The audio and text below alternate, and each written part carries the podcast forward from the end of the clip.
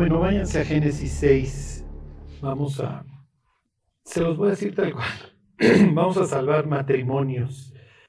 Como les he dicho, y depende de la página de internet que consulten o el país de que se trate, más del 75% de los divorcios en Occidente los, los inician las mujeres. Ajá, algo está pasando. Algo está muy, muy mal. Y hoy vamos a ver parte de estas consecuencias y, y realmente cuál es, cuál es el único. Nada más hay un antídoto. Este, digo, a, los hombres les gustan las mujeres y a las mujeres les gustan los hombres. No, les estoy diciendo una verdad que debería de ser notoria, pero los medios ahora están intentando desvirtuar esto, ¿sí? o sea que esto no es cierto. Y obviamente la humanidad está sufriendo muchísimo porque algo que debería ser normal no está funcionando. Ok, entonces estamos viendo a este, a este carácter. Eventualmente llegaremos a, a la historia de Jacob. Dios le pone la historia de Jacob 1, 2, 7, 10 y todavía no aparece Jacob en la escena. Ya, vimos su concepción rápidamente, pero ahí regresaremos pronto. Porque estamos viendo a este eslabón en la cadena que une la historia de Abraham con la historia de Jacob. Dios se va a referir a sí mismo como el Dios de Abraham, el Dios de Isaac y el Dios de Jacob. Entonces, este Isaac figura como un eslabón y es un, es un personaje bastante extraño en la Biblia. Ahorita vamos a ver parte de por qué. Sí, y digo, la Biblia le dedica varias páginas. Sí.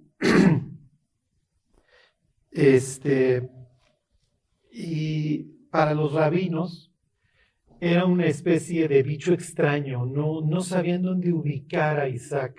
¿sí? Isaac no es el macho alfa como, como David, pero tampoco es la persona que se ve a sí mismo como menos, como sería Saúl. ¿Sí? bueno, este, y bueno, vamos a hacer unas comparaciones precisamente de, Isaac con estos dos personajes que les menciono. Este, bueno, nos quedamos con Isaac viviendo en el occidente de lo que eventualmente será su país. Hoy es un extranjero y advenedizo, diría Hebreos 11, en esta tierra. Y le fue bien, ¿se acuerdan? Lo vimos hace un mes, bueno, hace tres semanas y le tuvieron envidia. A ver, váyanse a 26.13. Isaac va a sufrir por los pecados de su padre como lo hacemos todos. Todos sufrimos por los pecados de nuestros padres. Algunos se vuelven senadores, otros diputados, otros presidentes municipales, otros narcotraficantes, otros introvertidos. Todo salud. Si ven el alma de Julio por ahí, este, se la devuelve.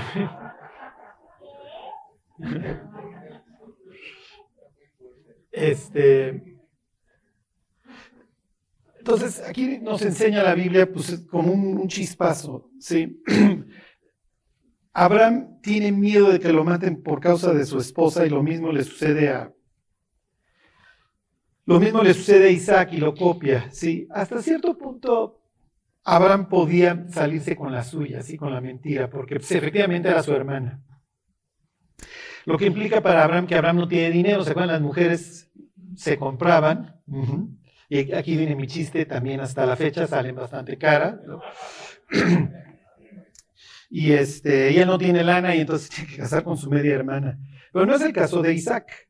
¿Ok? Isaac está casada, casado con una mujer que representa la restauración. ¿sí? ¿Se acuerdan que la Biblia habla de tres palabras? Exilio y restauración. Entonces a ella la traen del exilio, ¿sí? viene de, de Arán, bueno, viene de, Mesopotamia. Una especie de lugar en donde el pueblo de Dios se queda atorado.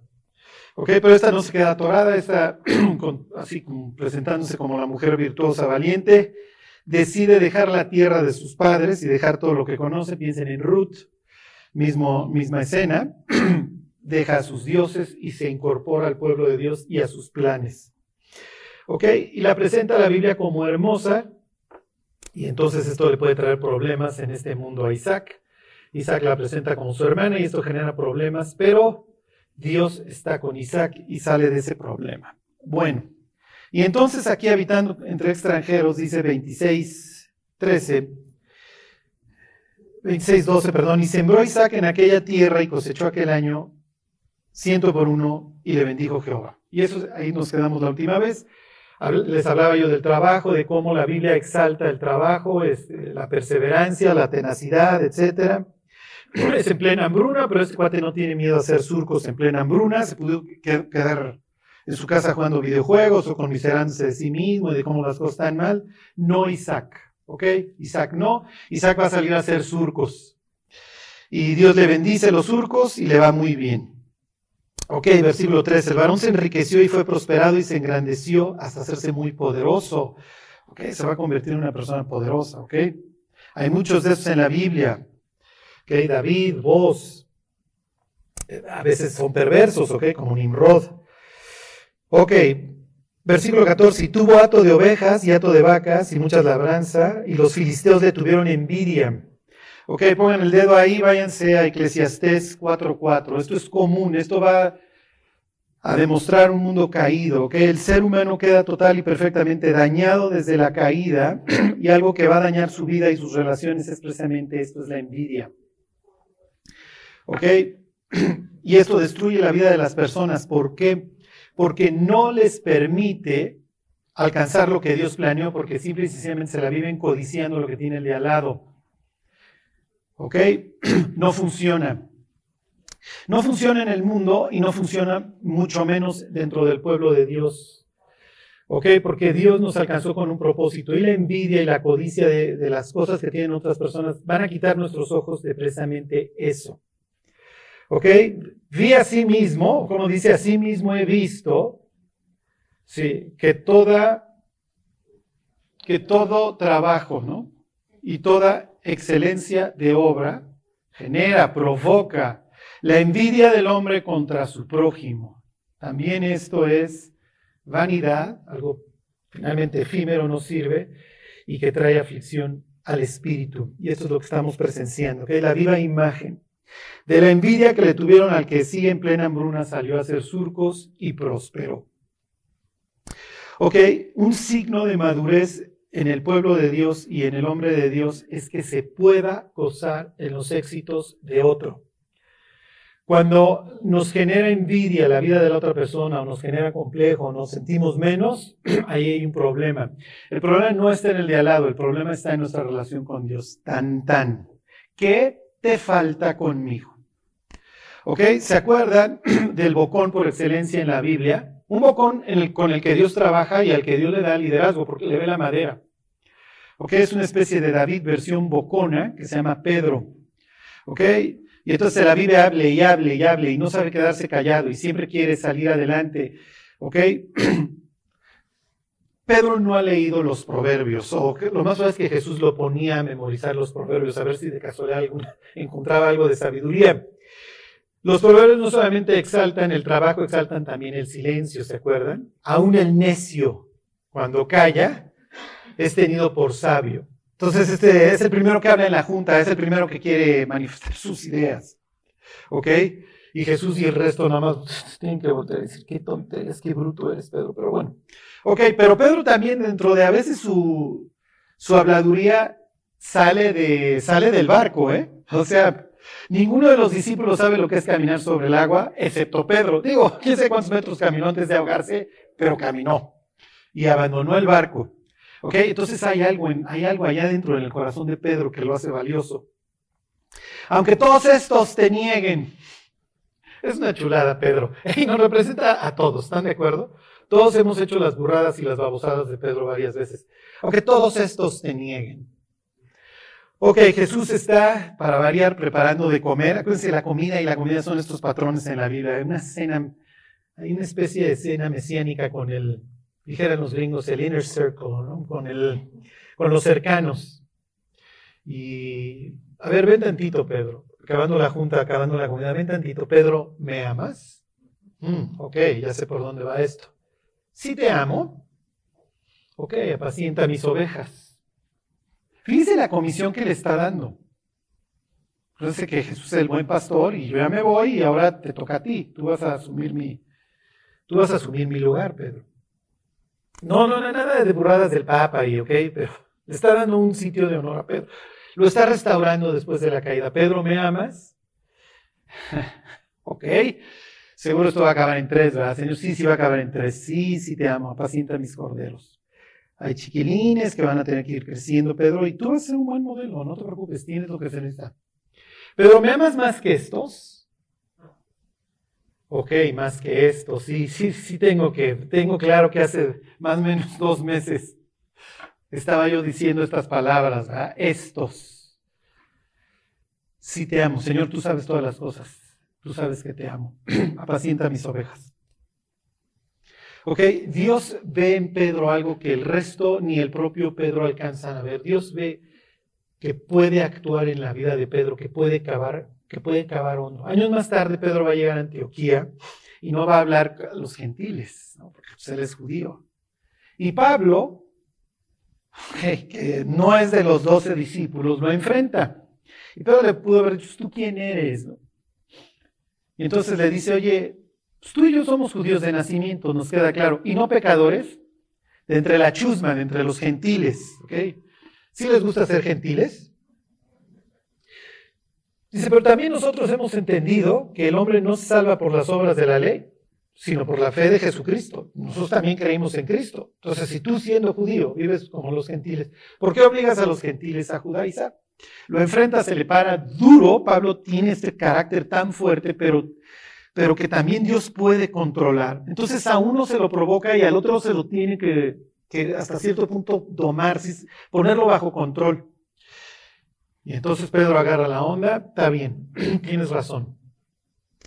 Y vemos a un Pedro en su segunda carta que ha madurado y lo único que le interesa es que los creyentes maduren antes de que él muera y él sabe que está próximo a la muerte y así lo anuncia. Y dentro de las cosas que menciona es que los indoctos e inconstantes, inconstantes tuercen las escrituras y dentro de estas escrituras que tuercen están los escritos de Pablo. O sea, fíjense el lugar que Pedro le está dando a Pablo y a lo que escribe. ¿Ok? Entonces, pues, tienen a una persona que, aunque todos estos, sí, que vive en una envidia y vive en un complejo, pero que Dios logra controlar, sí, Dios logra provocar su carácter en él. Y entonces Pedro tiene la capacidad para admirar la obra de Dios en otro sin menospreciar la propia. ¿Sí se entiende? Bueno, ok. Entonces, Saúl mató a sus miles, David a sus diez miles. ¿Y qué va a provocar esto en la vida de Saúl? Sí, porque Saúl es pequeño ante sus propios ojos. La persona que entiende que Dios lo alcanzó con un propósito y que se preocupa por alcanzarlo, no tiene tiempo para estarse fijando si el de al lado hace o deshace. Ok, regreso al ejemplo de Jesús y Pedro ahí en el mar de Galilea. Pedro me ama, sí, sí, sí, sí, apacienta, pacienta, pacienta, ok. Guía mis ovejas, está bien. Empiezan a caminar y Juan viene detrás, ¿se acuerdan? En la escena. Y entonces Pedro, no acaba de pasar la, la lección, ¿qué de este señor? O sea, ¿por qué tiene que venir? Y Jesús le dice, y si este cuate vive hasta que yo regrese, ¿a ti qué te importa, Pedro? O sea, siempre tienes que estar viendo si yo hago, deshago en el de al lado. ¿A ti qué te importa? Ok. O sea, no han pasado un segundo y ese ya está haciendo un oso para variar. ¿sí? Piensen, Cesarea de Filipo. ¿Quiénes dicen los hombres que soy yo? Tú eres el Mesías, el Hijo del Dios viviente. Está bien, voy a morir por ustedes, muchachos. No, no te hagas eso, Señor. ¿Sí me explico? Y entonces ya hace dos minutos es un tipazo, eres Pedro, y ahora pues, apártate de mí, Satanás. Hey, ¿les suena conocido en sus propias vidas? O sea, un segundo somos un héroe y al otro nos estamos convirtiendo en villano. Pero no es la idea. La idea es que Dios logre que nosotros seamos estables. Ok, entonces regresense a esta historia. ¿Qué pasa con Isaac? Isaac tiene unos zapatos muy, muy grandes que llenar. Son los del patriarca.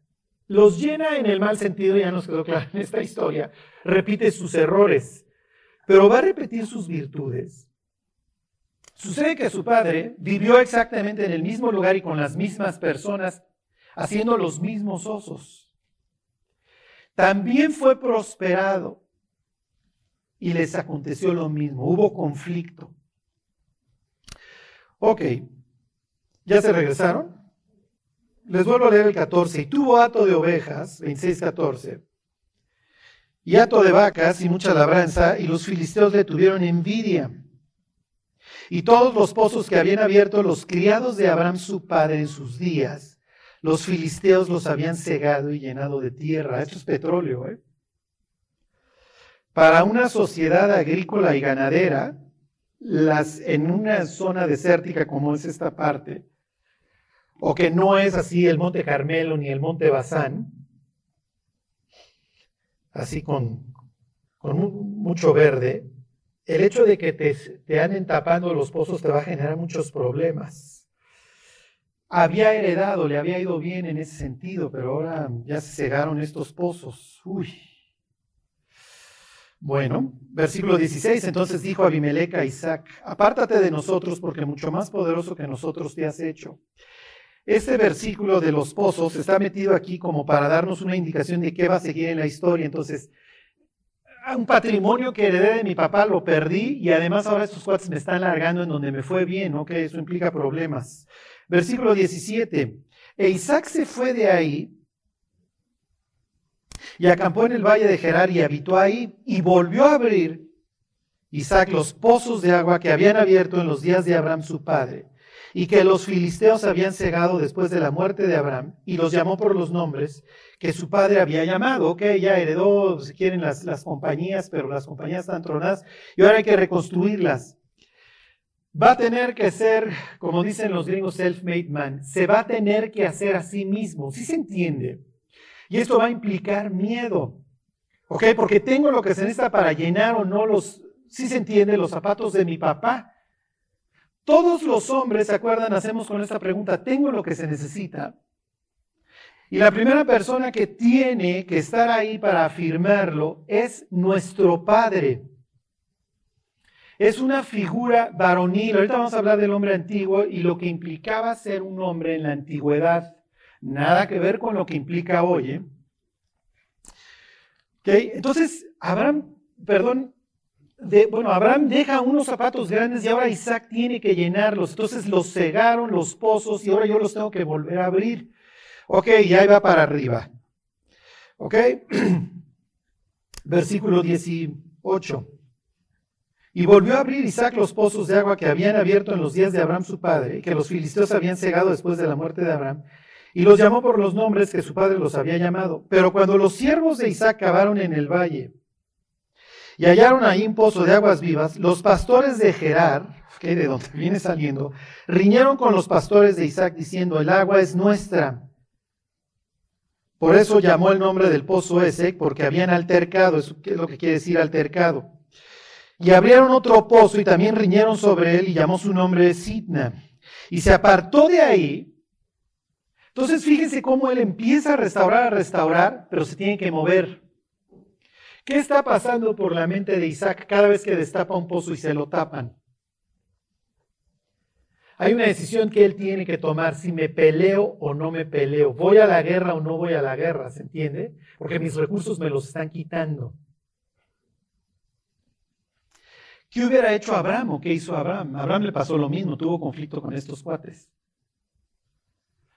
¿Qué tanto ejército tengo? ¿Qué tanto ejército no tengo? ¿Qué tanto me gusta o no me gusta la guerra? Si hubiera sido David, ¿qué hubiera pasado? No queda un tipo de Gerar vivo. Isaac.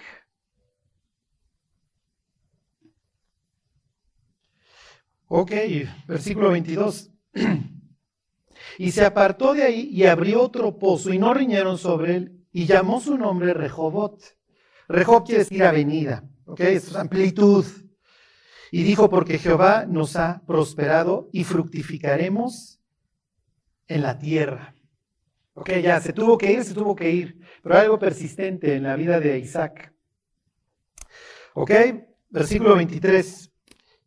Y de ahí subió a Berseba y se le apareció Jehová aquella noche y le dijo, yo soy el Dios de Abraham tu padre. No temas, porque yo estoy contigo y te bendeciré y multiplicaré tu descendencia por amor de Abraham mi siervo. Y edificó ahí un altar e invocó el nombre de Jehová y plantó ahí su tienda y abrieron ahí los siervos de Isaac un pozo. ¿Ok? Prosperidad, prosperidad. La prosperidad va siguiendo a este tipo por donde quiera que pero ahí está latente si se debió de haber aventado el tiro o no. Ok. Versículo 26. A esta historia voy a regresar después, ¿ok? Voy a divagar un poco por el resto de la Biblia. Ahorita regresamos. Versículo 26. Y Abimelech, Abimelech es más que un nombre, este, es un título, ¿ok? Y Abimelech vino a él desde Gerar a Jusat, perdón, y a Jusat, amigo suyo, y ficó el capitán de su ejército, que trae toda la comitiva. ¿Por qué trae toda la comitiva este Abimelech? Viene el subsecretario de la defensa y viene aquí el este, el Ajusat. Este. ¿Por qué viene toda la comitiva? Si mañana se presenta el secretario de la defensa en tu casa con otro secretario de Estado y el oficial mayor de la secretaría, ¿qué mensaje te están mandando? ¿Eh? Bueno, sí, te quieren intimidar, pero ¿eres qué? ¿Eres poderoso? Eres poderoso. Fíjense, Isaac hasta cierto punto no lo presenta la Biblia como Javid, ¿eh? que todo mundo se pone manotas, ni como a su padre, ahorita lo vemos, ahorita vemos la escena, misma escena que hizo Abraham cuando le sucede exactamente lo mismo. Ok, versículo 27, y les dijo Isaac, ¿por qué venís a mí? Pues que me veis aborrecido y me echasteis de entre vosotros. Y ellos respondieron, hemos visto que Jehová está contigo y dijimos, hay ahora juramento entre nosotros entre tú y nosotros y haremos pacto contigo, que no nos hagas mal como nosotros no te hemos tocado y como solamente te hemos hecho bien. Pues, pues ay, como que no más me han hecho bien y todos esos pozos que quedaron tapados. Ajá. Dice, y te enviamos en paz, tú eres ahora bendito de Jehová. Entonces él les hizo banquete y comieron y bebieron. Esto es típico, ¿ok? ¿Se acuerdan? Están celebrando un mes, Zulhán. Así se reconcilian los orientales. Por eso Jesús toca la puerta de nuestra vida. ¿Por qué? Porque quiere cenar, quiero que nos sentemos, quiero que nos reconciliemos, quiero que celebremos banquete. Ok, entonces hacen banquete y comieron y bebieron, versículo 31, y se levantaron de madrugada y juraron el uno al otro, e Isaac los despidió y, ellos se despidieron de él en paz. En aquel día sucedió que vinieron los criados de Isaac y le dieron nuevas acerca del pozo que habían abierto y le dijeron, hemos hallado agua. No crean, ok, que los Watts van así nomás por la vida y dicen, ay, ahí, hagamos un hoyo ahí, vas a ver que hay agua. Se está pericia. Entonces, estos cuates andan destapando y entonces después de que se van los cuates estos, llegan con la buena nueva. Oye, ¿qué crees? Además nos encontramos más agua. O sea, la prosperidad de este tipo no lo, no lo deja. Ok, váyanse a capítulo 21, aquí mismo en el Génesis. Ahí están. Ok, dice, aconteció en aquel mismo tiempo que habló Abimelech y Ficol, príncipe de su ejército, a Abraham, diciendo, Dios está contigo en todo cuanto haces. ¿Ya vieron la constante? ¿Sí la vieron o no? ¿Cuál es?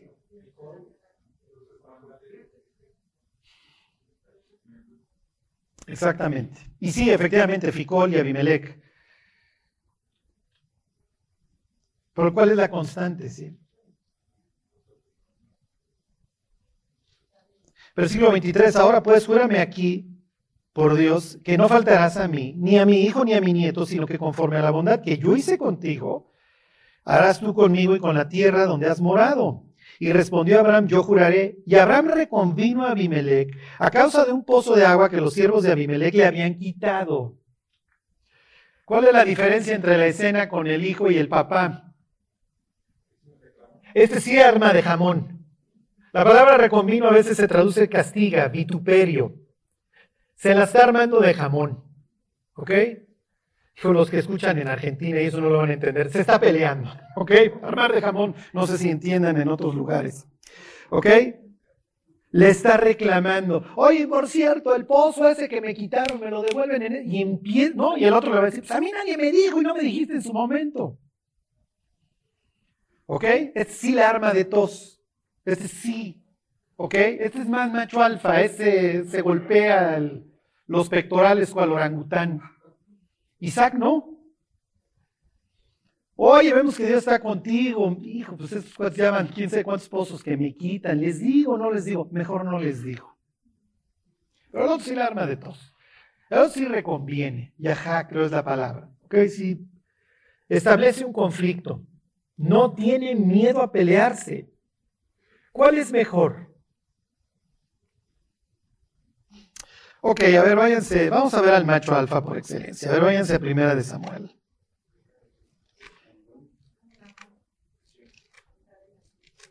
Este aúlla y todas las lobas de la manada lo suspiran.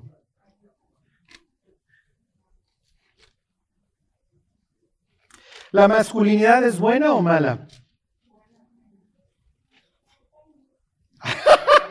¿Ok? ¿Ok? Depende, dice. Dice la pequeña. Ok. Tiene razón. El inciso B hubiera sido el correcto. ¿Por qué? Y voy a ser muy sarcástico. Depende cuánta tele vean. Si no ven tele, la masculinidad es buena. Si ven la tele, la masculinidad es mala. Díganme un galán. Díganme un galán de moda. Ahorita hay uno muy de moda. Ayer estaba yo con mi hija comprando unas galletas y había dos para que dejaras propinas, este, dos vasos. Y dice, ¿a quién apoyas? ¿A Johnny a Johnny Depp. ¿Cómo se llama la chava que me lo golpea? Amber, sí, sí, sí. Entonces podías poner la propina en Johnny o en Amber. Entonces le digo a mi hija, ¿quién apoya? Si le puso a Johnny Depp. Yo creo que pues, ha visto al Capitán Sparrow, se le, hace, se le hace galán. Pero sucede que el Capitán Sparrow, cuando se sale del set, me lo agarran a trancazo.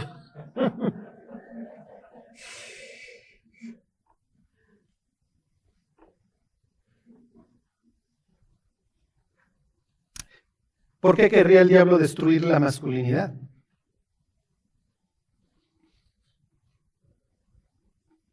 El 75% o más de los divorcios los inician las mujeres. ¿De quién es la culpa?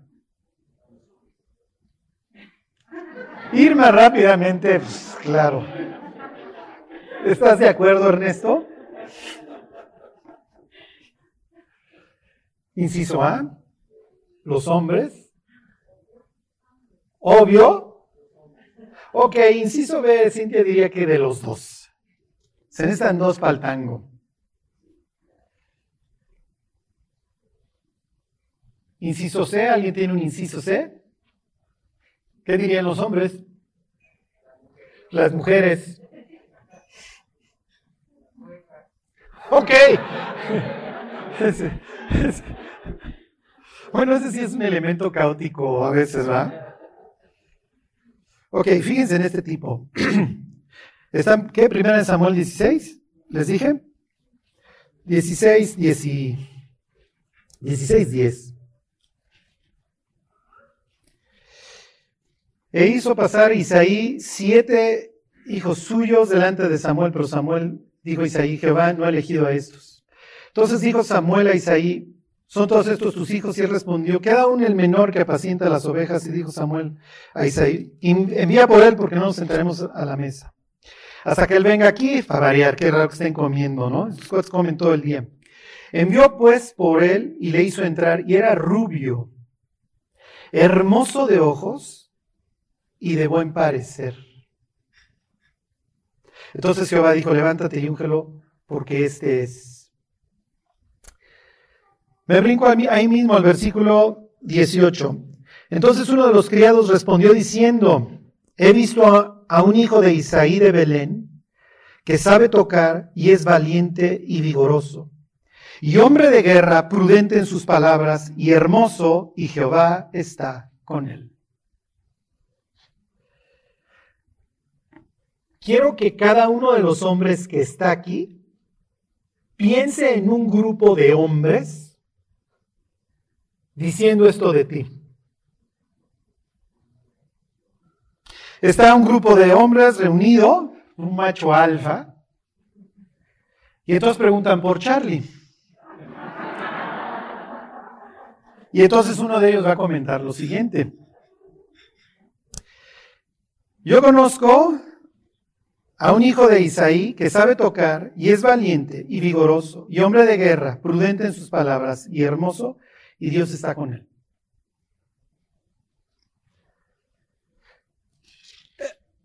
Vamos por la tercera, miren, denle la vuelta a la página, váyanse al capítulo 17.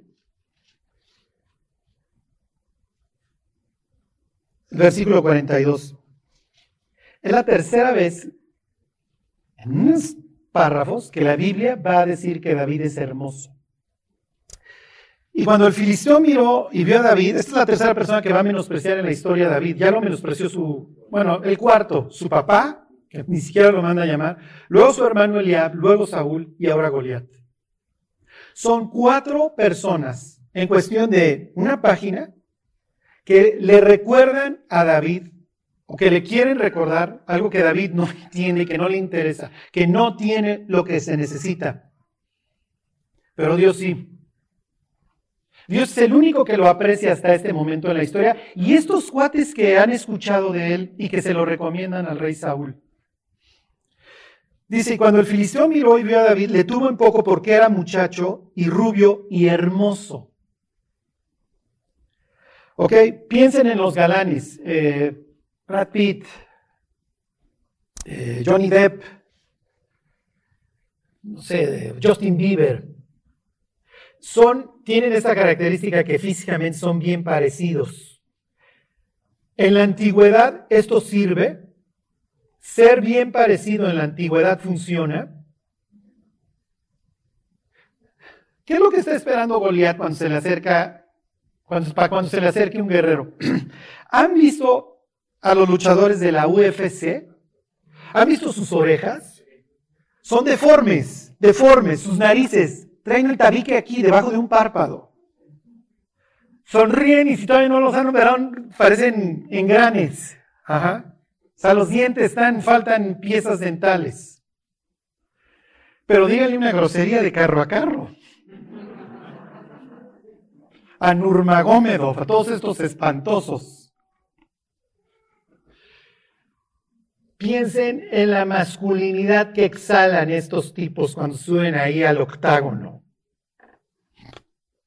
Par de animales. Y se van a dar hasta con la cubeta. Goliat está esperando a Nurmagomedov. Está esperando un tipo con las orejas deformes, con la nariz debajo del párpado, sin dientes, 18 cicatrices. Y de repente llega Justin Bieber.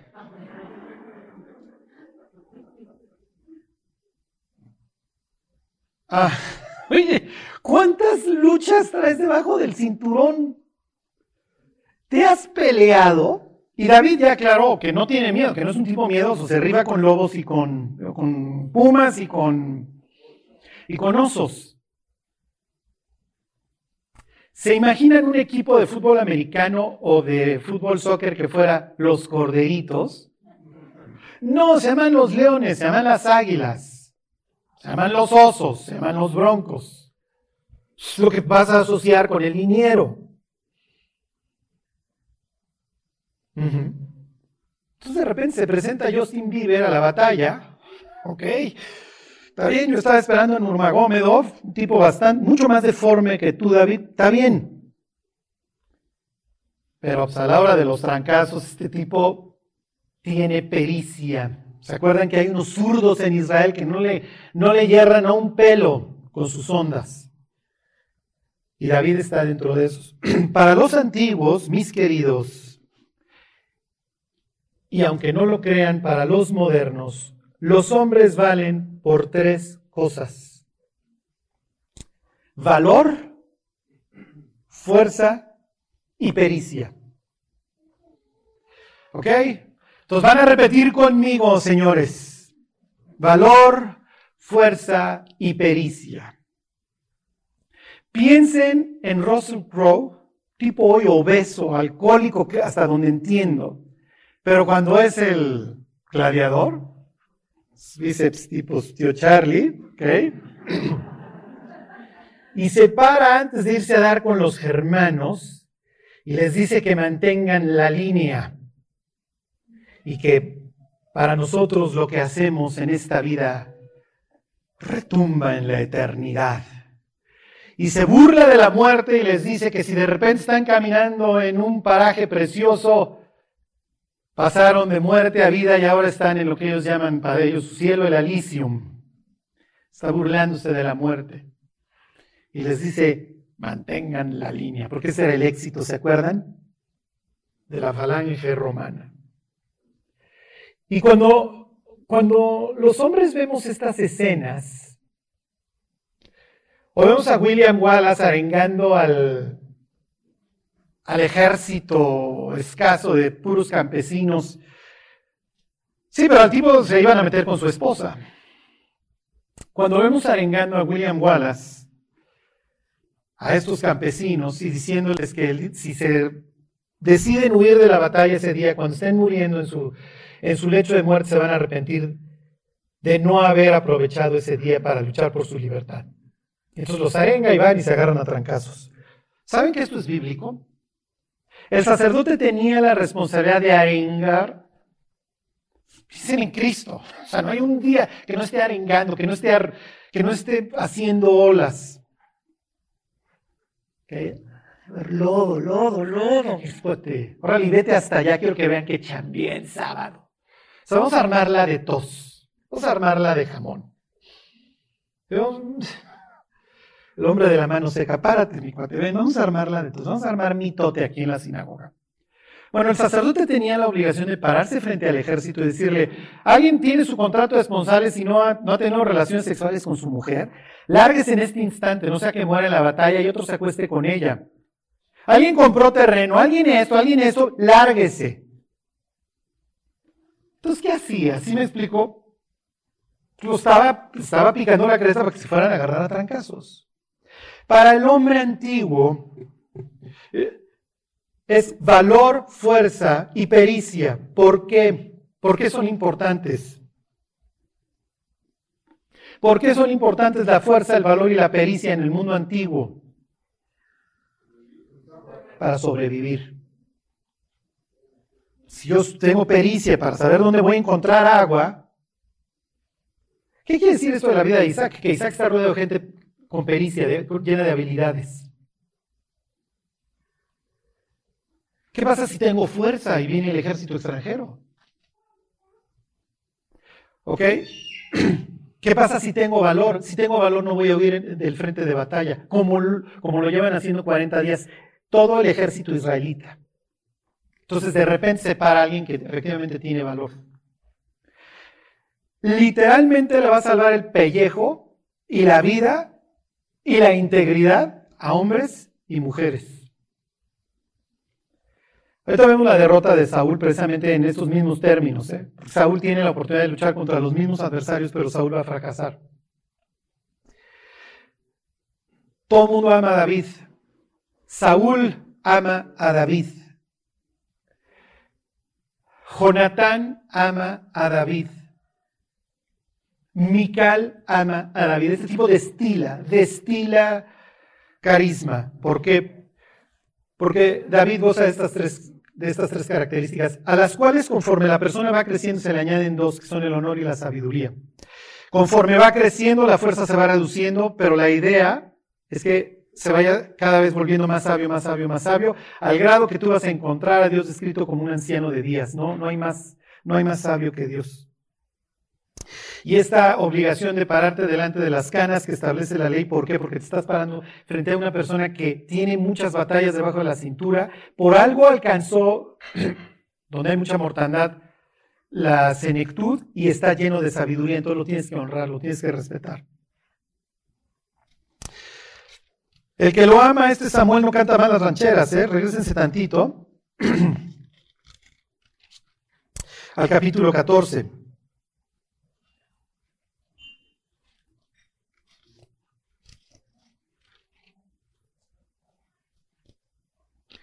Catorce, trece. ¿Por qué creen que fracasan los matrimonios? Efectivamente, la culpa es de los hombres en el 70%, en el 70% de los casos. ¿Por qué creen?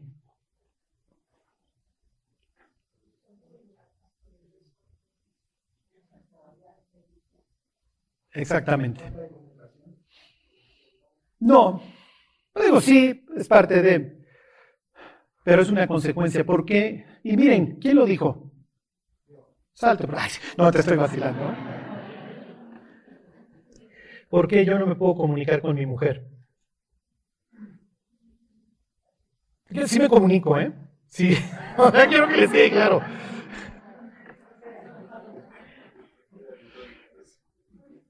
¿Qué pasa si yo vivo acomplejado y mi mujer me quiere decir algo? ¿Qué voy a hacer? Me voy a enojar. ¿Qué pasa si soy James Bond y mi mujer me quiere reclamar algo? Y le acerco el corazón y, cojo los párpados y, y la escucho.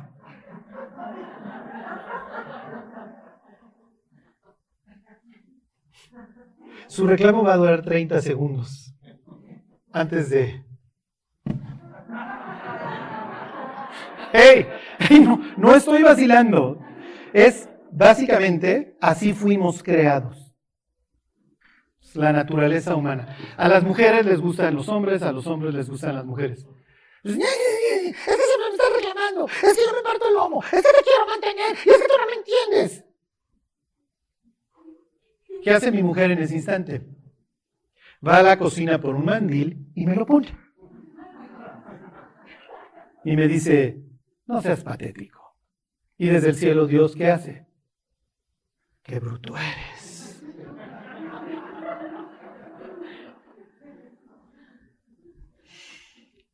Hey, la siguiente vez que les vaya a decir algo su mujer, hagan la prueba.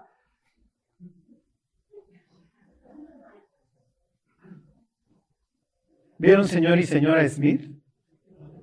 ¿Se acuerdan de Brad Pitt al final? Se los dejo de tarea.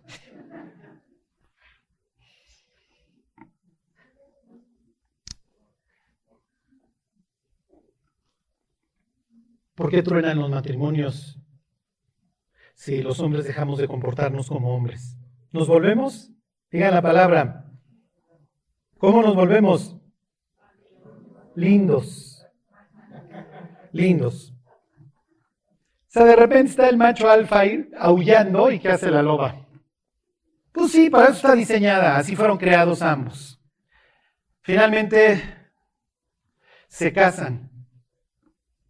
¿Por qué sigues yendo a casar con tus amigotes? Tienes razón, ya no voy a ir. Y de repente, de este pelo, el, el lobo, no va a casar, su quijada ya no es fuerte, ya te le cayeron los dientes ya no distingues entre su cuello y su barbilla, pues ya no mastica, ya no ladra, ya no aúlla, usa un mandil. ¿Y qué pasa con la loba cuando de repente a lo lejos... Y el 75% de las mujeres saben, y también depende de la estadística que lean, hoy las mujeres son más infieles que los hombres.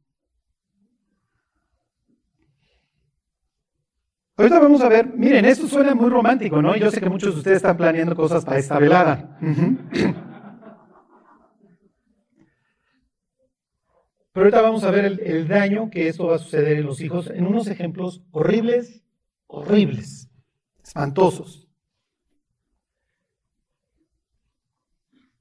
¿Qué pasa cuando el lobo sigue yendo de cacería y sigue siendo un lobo? Va a funcionar el matrimonio. Ella se enamoró de un lobo y, él se enamoró de una loba. ¿Se acuerdan que son, son monógamos? No son, nomás.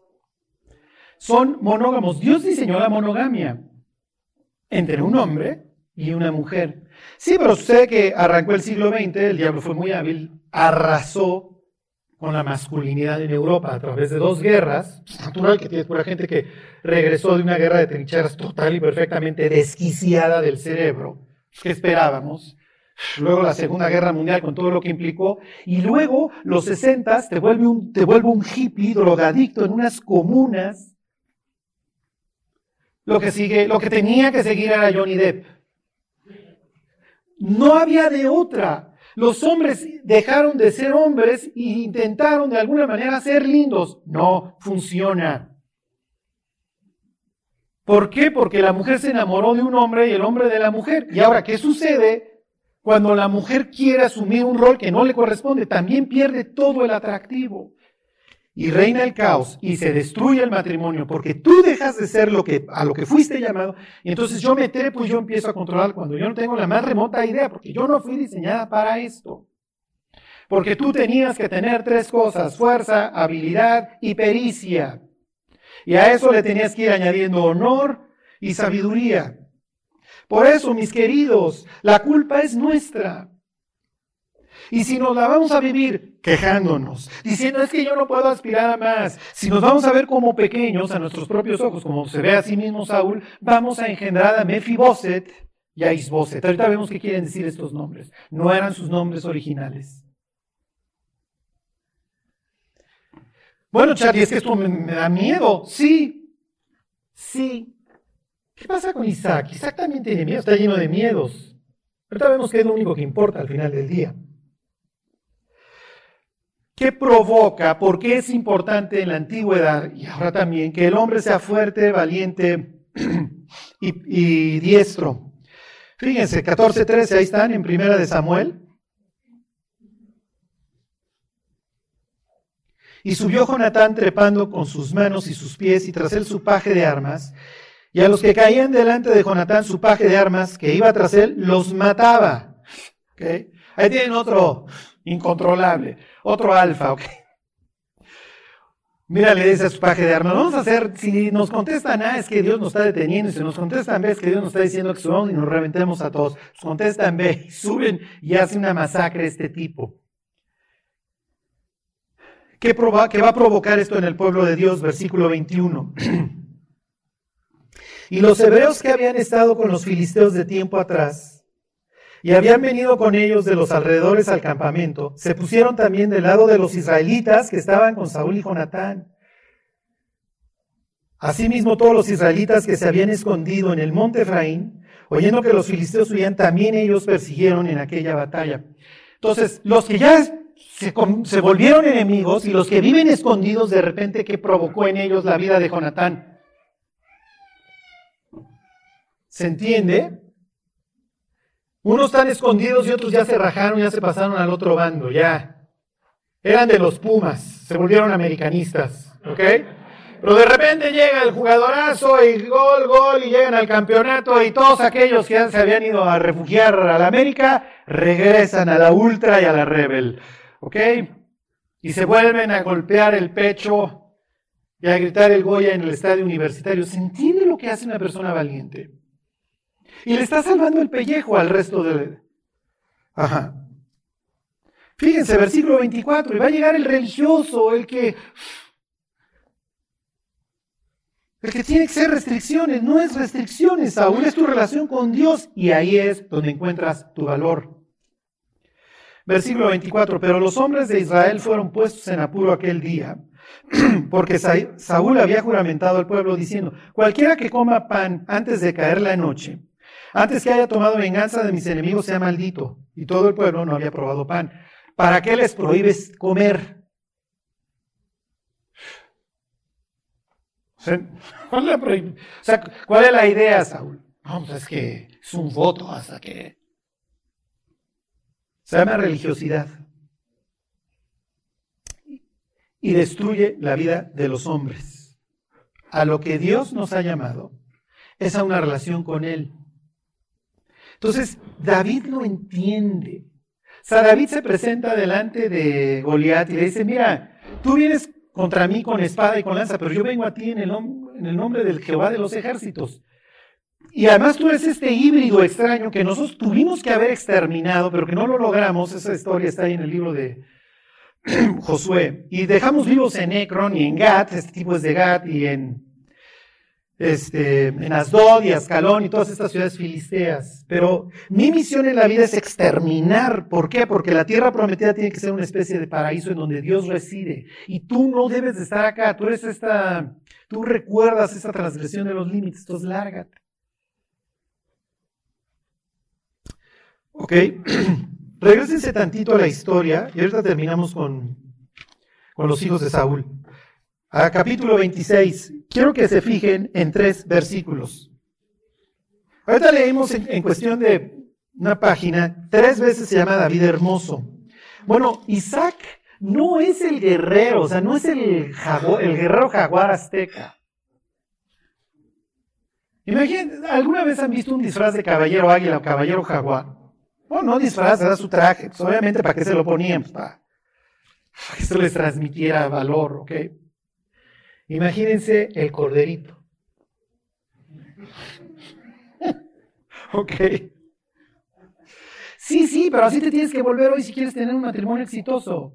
Es lo que dice Netflix, es lo que dicen los noticieros. No. No. o sea, sigue siendo un hombre. Y las mujeres siguen siendo mujeres. Ayer leía yo una noticia de que en un refugio para víctimas de, abuso sexual pusieron como presidente a una mujer transexual. Esto es llevar alcohólicos anónimos las cubas. ¿Sí me explicó? Claro, es el mundo en el que vivimos. Caos, caos, todo está fuera del orden. ok, está nuevamente en Génesis 26. Entonces, miren, y ahorita vamos a llegar a la conclusión, a dos conclusiones. Versículo 26, 3. Habita como forastero, le está hablando Dios a Isaac, habita como forastero en esta tierra y estaré contigo y te bendeciré. Nos queda claro que le creyó, que uno lo bendijo y el otro le creyó, ¿eh? Porque a ti y a tu descendencia daré todas estas tierras y confirmaré el juramento que hice a Abraham tu padre. Entonces, pues como Dios dijo que me iba a bendecir, salgo a hacer los surcos. Número uno. Número dos, versículo 24. Y se le apareció Jehová aquella noche y le dijo, yo soy el Dios de Abraham tu padre. No temas, ¿por qué? Porque yo estoy contigo y versículo 28, y ellos respondieron, hemos visto que Jehová está contigo. En un solo capítulo se menciona tres veces que Dios está con Isaac. Si queremos tener un matrimonio exitoso, la responsabilidad cae en nosotros, en los hombres, primordialmente. Número uno. Y número dos, nuestro valor lo vamos a tener que encontrar en Dios. Si nosotros caminamos con Dios como lo hizo Noé, como lo hizo Enoch, Dios no va a tener ningún problema en corregirnos, en arreglarnos, en darnos la autoridad, en convertirnos en ese hombre que Él pensó, no en el que pensó Netflix, Y hago el paréntesis, si lo que define a un hombre en la antigüedad y ahora es el valor, la fuerza y la pericia, ¿qué hago viendo series? Cuando puedo estar leyendo un libro.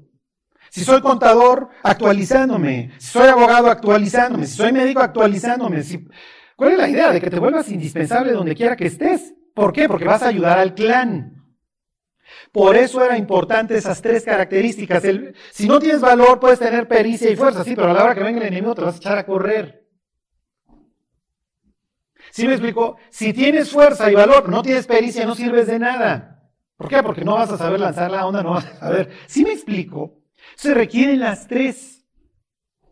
Y ahora sí que el orden de los factores no altera el producto. Ok, ahorita van a subir las cejas y van a decir qué está pasando, no queda el alfa. a ver, váyanse. Y empezamos la próxima semana con con los hijos de, Saúl. Este, no les he dicho, ¿va? A ver, váyanse a segunda de Samuel, capítulo 1. Ey, y si de alguna manera no va a presentar la Biblia de David, es como un tipo insensible. ¿eh? O sea, la Biblia lo va a presentar no solamente como un guerrero, sino como el dulce cantor de Israel, como el poeta. David no es el tipo que quieres que conviva con tu esposa, nos queda claro. Cuando voltee le va a estar componiendo unos poemas. Digo, Urias estaría de acuerdo esta mañana. ¿Están de acuerdo? Recuerden que dentro de una ciudad amurallada la ley establecía la obligación a la mujer cuando era abusada de gritar. ¿Para qué? Para que no la apedrearan como adúltera.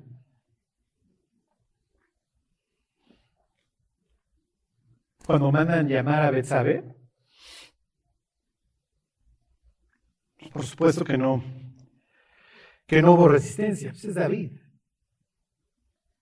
Es el alfa, es a lo que aspiramos. Es el cuate que nos salvó la vida, que que, a quien Dios escogió, o sea, todavía se escuchan los cánticos en su honor.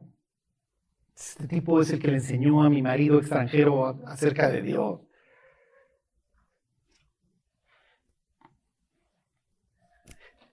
Versículo 26. No vayan a salir a buscar en donde no van a encontrar mis queridos.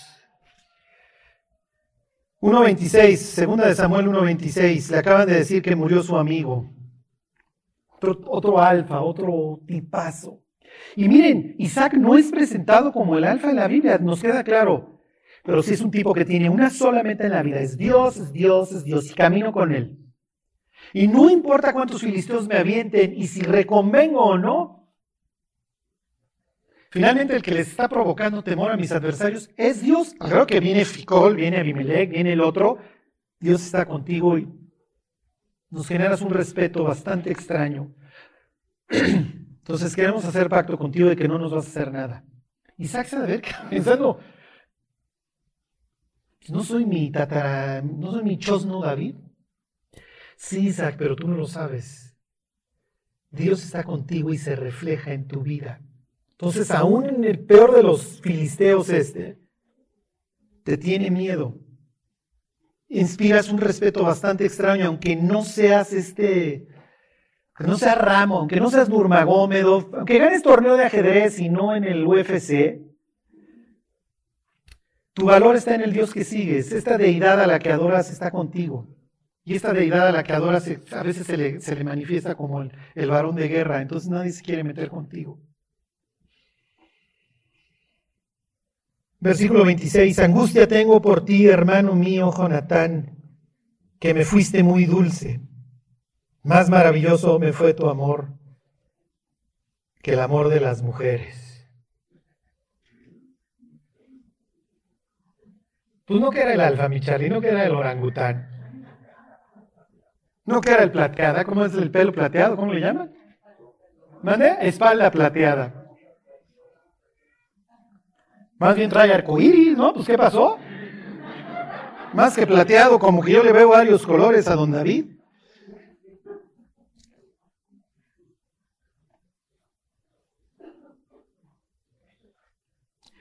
Esto es muy, muy importante y David en ese sentido va a fracasar y no me refiero que vaya a caer en ese pecado.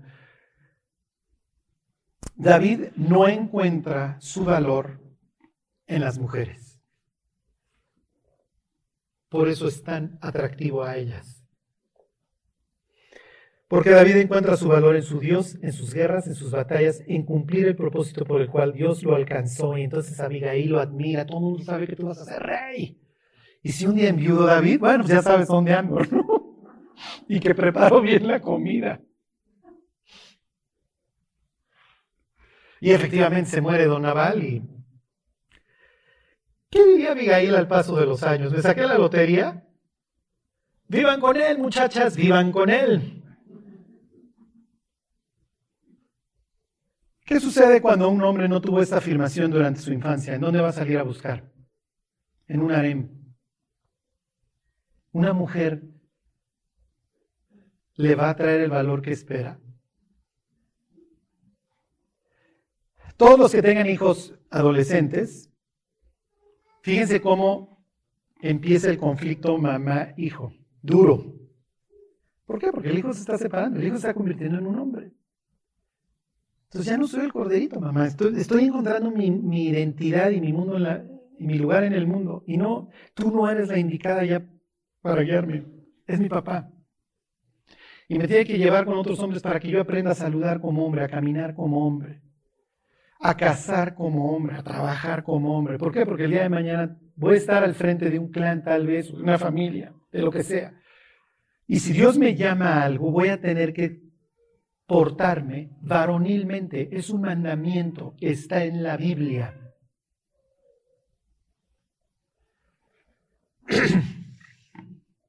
Entonces, cuando le avisan que su cuáis se murió,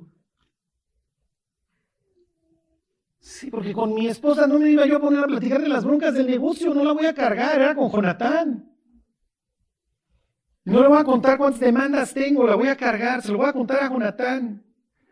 Y como me quiere matar Saúl es con Jonatán, con el quechillo y al que le digo hazme el paro y pregúntale a tu papá si sí voy a vivir y si no voy a vivir. Este es mi hermano, es mi amigo y, hierro con hierro, ¿se acuerdan? Se afila. Un par de machos. Y Dios nos llamó a algo, a alargar a todos estos híbridos de esta tierra, a todos estos como dice el libro de Josué, todo lo que respiraba. Tenemos que continuar con el proceso del diluvio en esta tierra para que aquí reine nuestro Dios y podamos vivir en paz. Más hermoso me fue, más valioso que el amor de las mujeres, sí, porque, ok, tengo un harem, pero el hecho de que ellas me digan que soy lo máximo no me llena. No estoy diseñado para eso. Y el día que yo lo intente, lo único que voy a hacer es destruir mis relaciones. En el instante que un hombre quiere encontrar valor en su mujer, la mujer lo alucina. Y entonces lo abandona. Ya sea física o emocionalmente. Y entonces el 75% de los divorcios los inician las mujeres, porque tengo un tipo lindo. Pero yo no quería el tipo lindo, yo me, enamoré de otro. Y efectivamente yo te domestiqué. Y al domesticarte muchas veces te destruye. Y buscando encontrar algo, me perdí. Esa es la triste historia. Quiero decirle a las mujeres, Cristo no va a domesticar a sus maridos. Les va a dar dominio propio, que son cosas total y perfectamente distintas. Pero Dios hizo a los hombres hombres y a las mujeres mujeres. Otra vez me preguntaba, me decía un muchachito, oye, quiero agarrarle la mano a fulana y pienso en ella. Le dije, sí, así fuiste hecho. Así fuiste hecho. No quiere decir que no tengas que tener freno, ¿eh? Así fuiste diseñado. Y si tú vives dentro de la órbita, y órbita entiéndalo como un canal, el, camino que trazó Dios para esa estrella, así lo ven los antiguos, es su forma de ver el universo. Si tú vives dentro del canal, la órbita que Dios estableció, tú vas a encontrar felicidad. No, no piensa en felicidad, piensa en gozo. Mis queridos, fuerza, valor y pericia y hay que estarlas desarrollando todo el tiempo. Y conforme va creciendo el muchacho, acuérdense, le va añadiendo honor y sabiduría. Qué horrible esa tarde que David voltea a ver a Betsabé y le dicen, es la mujer de Urias. Y tú no eres así, David. Tú no eres ese hombre. ¿Se acuerdan del judío que pasa por la muralla y le pregunta al soldado, ¿quién eres y a dónde vas? que le contesta el otro, ¿cuánto te pagan por preguntar? Un denario. Te pago dos si te paras afuera de mi puerta cada mañana y me lo preguntas. Nunca olviden quiénes son y a dónde van. Porque el día que lo olvidamos, reina el caos. Esa tarde que David se levantó, ya había olvidado quién era y a dónde iba. Ese ese gran hombre, la palabra en hebreo es Gibor. Se usa a veces para los gigantes inclusive. Gibor se ha convertido en un guiñapo. Sí, pero tú no encuentras tu valor en las mujeres, David. Pues no, pero ya pagué el racional. Y estoy a punto de destruir mi vida y a mi familia. Y además conozco la historia porque un tipo que lo sufrió come a mi mesa todos los días y me lo debería de recordar todos los días, que si yo fallo como padre, lejos de que mis hijos sean señores, lo único que van a repartir es vergüenza. Bueno, con eso empezamos próxima semana. Vamos a orar. Uy, uy, uy, y que Dios lo provoque en nosotros. Dios, te queremos dar gracias por estar con nosotros. Recuérdanos, Dios, dónde está nuestra vida y dónde está nuestro lugar en el universo, Dios. Ayúdanos a caminar por el camino que tú has trazado. Jamás olvidemos, Dios, quiénes somos y a dónde vamos. Guárdanos, Dios, y bendícenos como esposos, como esposas, como padres, como madres, como hijos, Dios para que podamos dar gloria a tu nombre y el día de mañana podamos gozar de todo lo que tú has preparado, Señor. Hasta entonces, guíanos, Dios, te lo pedimos por Jesús. Amén.